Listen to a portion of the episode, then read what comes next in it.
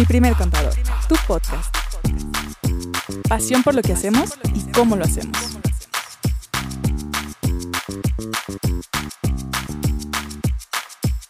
Bienvenidos, ¿cómo están? De nueva cuenta, mi primer contador, tu podcast. Están en su casa, ¿cómo están? Buenos días, Lili, Andrea, ¿cómo han estado?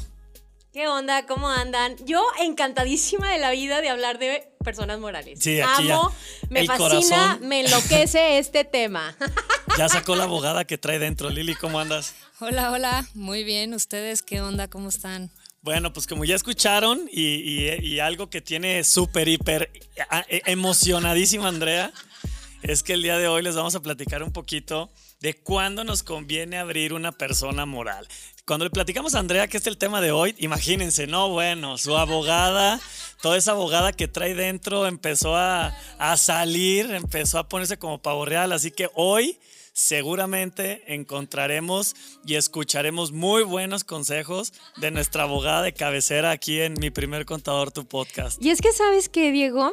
Eh, una de las preguntas más frecuentes que puede tener eh, algún emprendedor y todo eso cuando damos de alta un negocio es ¿cuándo brinco a una persona moral? ¿no? ¿Cuándo eh, ya me conviene? O sea, ¿cuándo sí es una opción viable y cuándo no? Entonces, pues eso es lo que vamos a hablar el día de hoy, para que se pongan cómodos. Ay, es un tema tan interesante. ¿eh? Y, y es que lo podemos ver desde muchas líneas, ¿no? Desde la parte social, que me conviene porque estoy junto con otras personas en mi proyecto, desde la parte fiscal, porque puede ser que por ese lado también nos convenga, desde la parte de protección para los socios, no sé, desde muchos lados, ¿no? Lo podríamos tratar este tema. Y empezando en esa perspectiva, por ejemplo, en eso que comenta Lili, oye, somos varios socios, ¿qué nos conviene? ¿Empezamos con una persona física y que uno se dé de alta y que sea el contribuyente o desde un principio hacemos la persona moral? Bueno, obviamente aquí no vamos a poder entrar tan a detalle, pero una respuesta práctica y ágil ante esa pregunta sería, en primer lugar, si lo que quieren es empezar ya con mucha formalidad, ¿sí? Pues obviamente un acta constitutiva, una persona moral, lo que les da las garantías es que todos van a ser dueños en su parte proporcional, pero no nomás de palabra, sino que realmente va a quedar escrito en un papel y firmado. Entonces, obviamente el hacer una persona moral lo que les permite es desde el día uno empezar con mucha formalidad, que todos tengan claro que el 20%, el 25%, el 40% o lo que sea que se vayan a repartir entre cada socio está debidamente respaldado por un tema legal. Y también, digo, si estuviéramos hablando que es un negocio que va a requerir mucha inversión, se le va a meter mucha lana, va a haber aportación de bienes, de activos. Uno va a poner lana, el otro va a poner conocimiento, el otro va a aportar este, bienes o activos que ya tienen su propiedad, pues también podría ser recomendable que desde el día uno pues empezara con esta formalidad. Pero esto es cuando se consideran estos cuestionamientos, cuando se consideran este tipo de contexto o escenario. ¿Qué pasa cuando yo ya arranqué con una persona física o ya arranqué, como lo platicamos la vez pasada, como un riff y nos llegó el momento de decir, contablemente, fiscalmente hablando, podría ser también una posibilidad migrar a una persona moral, ¿no? Y aquí entonces, antes de que se le cuecen las habas a Andrea, le vamos a dar chance, le vamos a dar chance que desfogue todo ese conocimiento y que nos comparte un poquito la persona moral, dónde está su esencia, cómo es que nos funciona tanto para como empresarios, emprendedores, poder también seguir potencializando los proyectos que tenemos dentro de la empresa, dentro del negocio. Eh, podemos empezar por hablar que protege. Protege el patrimonio. Cuando nosotros tenemos un negocio y estamos con una persona física, si nos metemos en alguna bronca, nosotros vamos a responder con nuestro patrimonio. ¿Qué es nuestro patrimonio? Nuestros coches, nuestra casa, nuestro lo que sea que tengamos, nuestra cuenta bancaria, incluso nos la pueden congelar, ¿no? Jorge Pérez es el dueño del negocio, entonces ante cualquier situación legal, fiscal o lo que sea, ¿sí? El responsable es Jorge Pérez. Exacto, no hay una división entre el negocio y mi propio patrimonio. Entonces, lo que hace la persona moral cuando yo me constituyo es que la persona moral va a ser la del negocio y va a responder con lo que tenga la moral. Y a Pablo no lo vamos a molestar. En su padre él sigue teniendo sus cuentas y todo. Era Jorge, pero Pablo Ah. está bien también. También Pablo, también Pablo Jorge, podría ser. Pablo, o sea. Pepe. bueno, gracias. Ese es el ejemplo, ¿no? Otro, otro punto importante es cuando mi actividad lleva riesgo. ¿Cuándo lleva riesgo? Pues cuando tengo mucha rotación de personal, cuando me dedico a la construcción, eh, fabricación, lo que sea taller, lo que implique actividades de riesgo. Me dan crédito, doy crédito. O sea, que tal vez voy a tener una actividad muy fuerte en tema legal, que si me pagó, que si no le pagué, que, que si... puede ser ser más susceptible a demandas o cosas así. Eh, también es importante la persona moral porque ahí nosotros tenemos ese filtro natural de protección. Cualquier bronca que se presente en un negocio, cuando es una persona moral, pues la moral lo va a arreglar. Y mi RFC, yo, Andrea, en mi persona física, a mí nadie me va a molestar. Van a llegar acá y se va a arreglar y todo. Y si, y si en alguna bronca nos metemos con la moral, pues después la dormimos y abrimos otra, no pasa nada.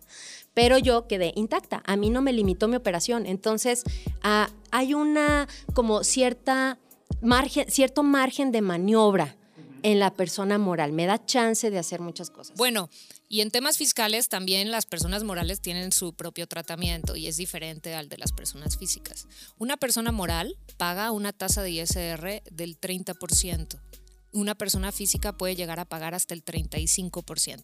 Entonces, desde ahí, una persona moral pudiera llegar a ser más beneficiosa en este tema de los impuestos, por lo menos en el ISR, ¿no? Que es del que estamos hablando. ¿Se acuerdan que en un podcast anterior hablamos de impuestos, no? Ok, bueno, el ISR se calcula por nuestras utilidades. Una persona física es cuánto cobré y cuánto pagué y mi diferencia es la utilidad, ¿ok? Bueno, una persona moral es lo que pase primero, el flujo, es decir, la lana, entra o sale, o la factura. Entonces, ese, es, ese intercambio, esa, Claro. esa diferencia es lo que nos da también a nosotros cierta maniobra, porque lo voy a aterrizar en un ejemplo. Sat, no escuches esto. Y es un punto importante, ¿eh? Y es un punto bastante importante. Imaginemos que estamos el pinche 31 de diciembre con una utilidad altísima. Bueno, no altísima, vamos a poner 100 mil pesos. Y entonces, eh, no tenemos lujo en nuestra cuenta para pues, gastar esa lana y poder meter un gasto y no quedar con esa utilidad, ¿va? totalmente. Ok, ¿qué podemos hacer? Yo le llamo a un proveedor y le digo, ¿sabes qué? Voy a necesitar tal, tal, mándame la factura y tengo chance de considerarla como gasto, aunque no la hubiera pagado, y tengo chance de pagarla en enero, febrero o así. Entonces, yo ahí ya me estoy acreditando un gasto, me estoy haciendo efectivo un gasto. ¿Qué quiere decir esto? Que yo puedo hasta cierto punto, ¿puedo decir la palabra? Manipular la utilidad. Persuadir la utilidad. O sea, puedo Controlar. controlarla. Controlar. Gracias, Lili. Te controlar, amo. controlar la utilidad, por favor. Controlar la utilidad de manera estratégica, ¿no? Y es que en esa línea, digo, mientras la factura eh, quede en el año, sea, en el ejercicio fiscal en el que estemos, pues claro, es importantísimo jugarlo de esa manera, ¿no? Y es parte de lo que un buen contador, es parte de lo que un buen asesor fiscal va a estar cuidando, ¿no? Cuidando cómo vienen tus ingresos, cómo vienen tus gastos a lo largo del año, para que, bueno, utilizando estas bondades, ¿no? Que tiene la persona moral, en donde tú, por ejemplo, puedes considerar un gasto deducible sin que tú tuvieras que haberlo pagado, ¿no? Entonces, este tipo de ejercicios, este tipo de beneficios, este tipo de análisis que se pueden hacer van muy de la mano con la operación de una persona moral a nivel contable fiscal, ¿no? Por eso me encanta este tema. ¿Ven? O sea, todo lo que podemos sacar de aquí Oye, abogada, entonces, ¿qué tipo de sociedades o qué tipo de sociedad me funciona a mí dependiendo de mi negocio? ¿Qué, qué recomendación hacemos en esa línea? Gracias por tu pregunta, Lili. Y gracias, oye, y gracias por decirme abogada. ¿no? Porque todo el mundo le dice contadora siempre. Pero acuérdense que Andrea es la abogada. Andrés la abogada, acuérdense. A- acuérdense que me gustan todas las profesiones, también psicología, pero luego hablamos de ese tema. Bueno, total, para las personas morales mm, hay muchos tipos de, de sociedades. No me voy a meter tan técnica, pero vamos a hablar de las más comunes, ¿no? ¿Cuáles sí serían opciones? Las funcionales, Bueno, ¿no? Exacto, las que más utilizamos. Bueno, vamos a hablar en primer lugar de una que se le llama SAS. Es una sociedad de acciones simplificada. ¿Por qué la quiero poner sobre la mesa? Porque este tipo de sociedad surge precisamente para apoyar a los que van empezando. Es la que tiene mayores beneficios, eh, porque te puedes constituir. ¿Qué es constituir? Pues haces la moral, das de alta la moral, das de cuenta. Se hace la moral en la página de la Secretaría de Economía sin costo. De manera natural, enfocadita Y- para los emprendedores, ¿no? Ajá, exacto. Es como el riff de las morales, ¿va? escuchen el podcast del RIF si no entiende qué es RIF. Ok, bueno. Entonces, eh, esta persona moral no te cuesta nada hacerla porque es a través de internet. Todas las demás las tienes que hacer ante un notario y pues el notario cobra honorarios, ¿no? Entonces, No además, además una SAS tiene el beneficio de que puedes constituirla con una sola persona. Puede ser un Exacto. único socio, por eso es de acciones simplificadas. exactamente. Lili, pareces abogada. Muy bien. Oigan, y, y digo, como dato adicional en ese sentido, para una SAS, sí, la fiel también te la entregan por internet. O sea, no tienes que pagar, pararte en el SAT para nada. Ok, a ver, pero entonces las SAS, sí, muy padre, muy fácil, pero no todo es color de rosa. Tiene su limitante. El limitante es que no puede tener ingresos superiores a 5 millones en un año. Entonces es un buen primer paso si queremos ser persona moral, pero eh, pues tendría esta limitante. ¿Qué pasaría si, si rebasamos? Puede ser el primer paso. El segundo paso sería hacer un acta de asamblea. Esa sí ya se tendría que hacer ante notario. Y brincamos a algún otro régimen de otra sociedad. Pero ¿cuáles son este tipo de sociedades? ¿no?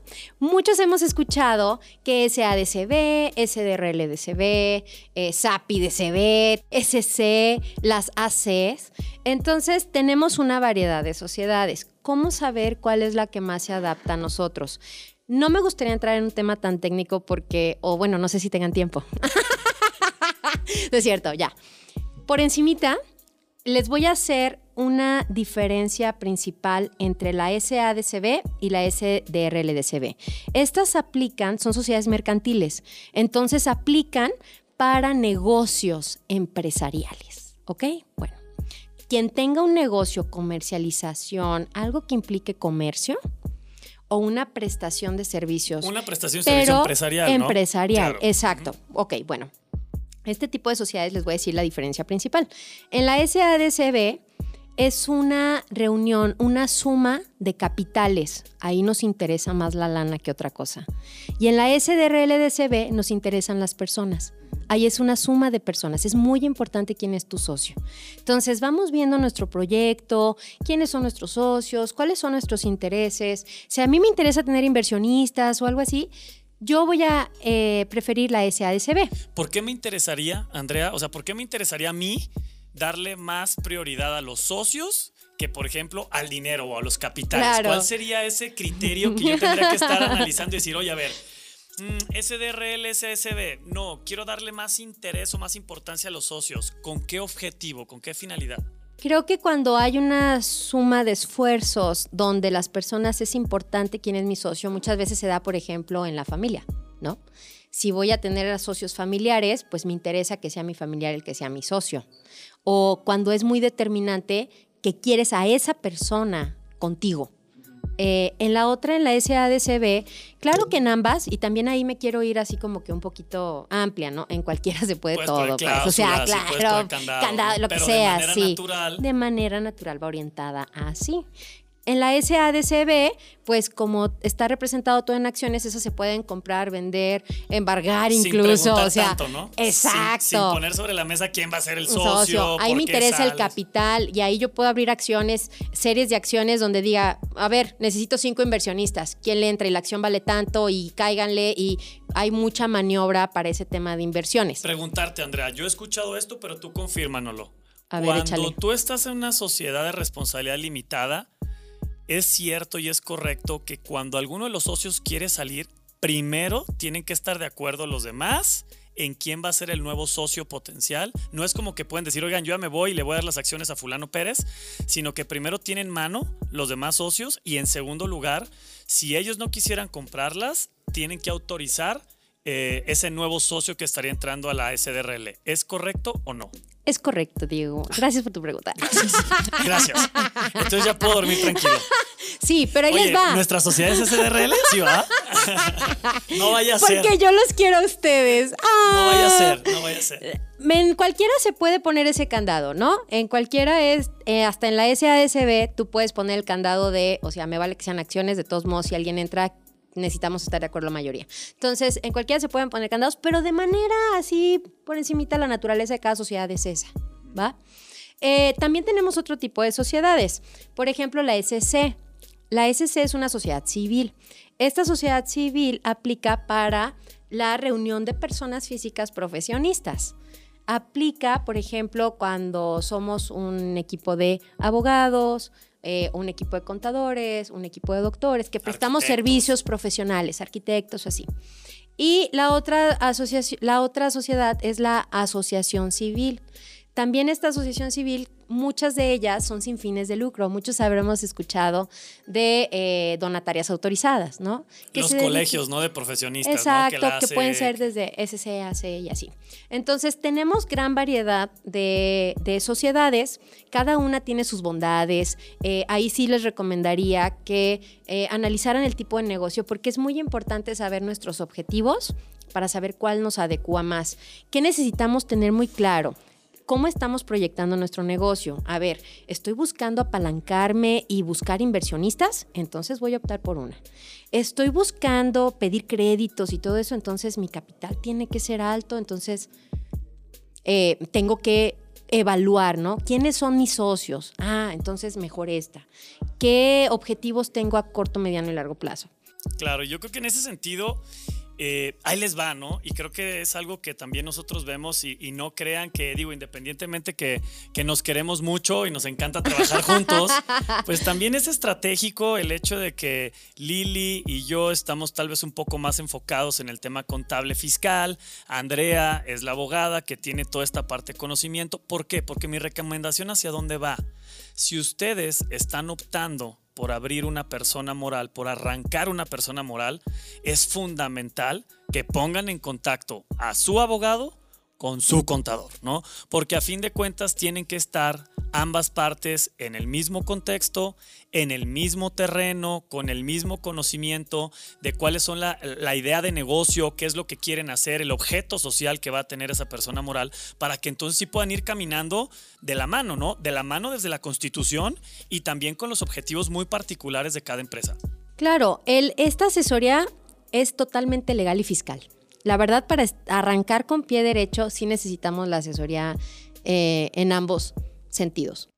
Otro punto importante en el tema un poquito fiscal otra vez de las sociedades es qué onda con los socios, qué pasa con ellos. Es importante mencionar que un socio no tiene una obligación de presentar declaraciones mensuales. Quien va a cubrir todas esas obligaciones fiscales va a ser la persona moral, pero el socio sí debe de tener actualizado su RFC, en donde debe de decir que está en el régimen de dividendos que es este régimen de socio o accionista. Esto es importante, todos los socios deben de estar en ese régimen para que una persona moral pueda inscribirse en el SAT y les den su RFC.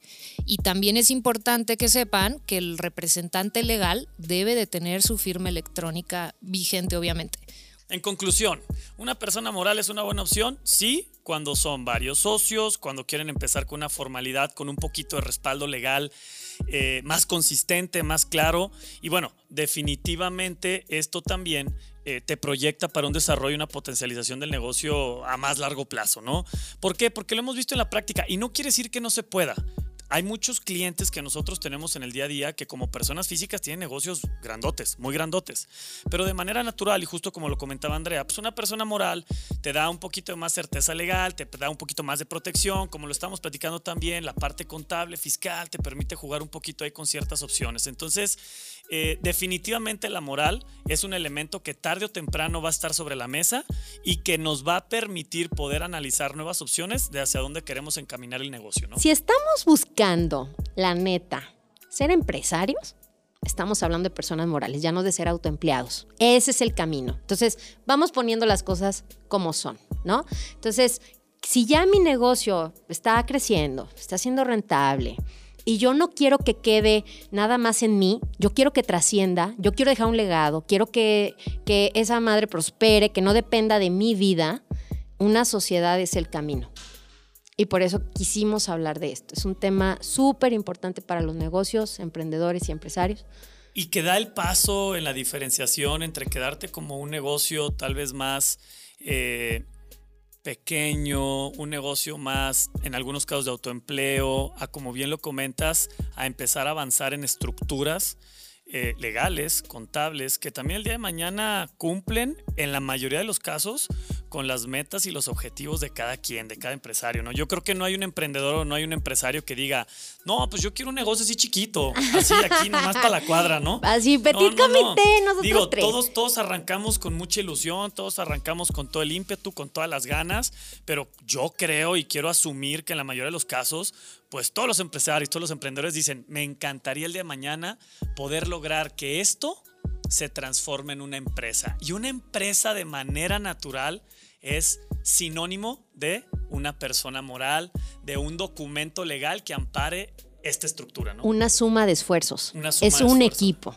Y La moral es un equipo consolidado. Totalmente de acuerdo. Ya entonces solamente queda pues que se asesoren muy bien, que Claro. conozcan un poquito más de estos temas y esperamos dejarles una idea de lo que tratan las sociedades de personas morales.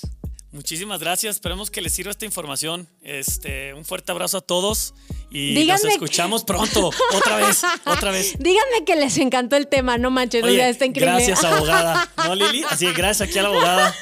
Gracias, Andrea. Espero no haber sido tan enfadosa. La neta es que es un tema muy apasionante para todos los que nos gustan las empresas. Y los abogados. Eh, Ajá, también. Gracias. Nos vemos el próximo capítulo. Hasta luego. Cuídense y recuerden que el café va por nuestra cuenta. Yeah. Ahí nos vemos. Buen fin. Bye. Recuerda seguirnos en Instagram y Facebook.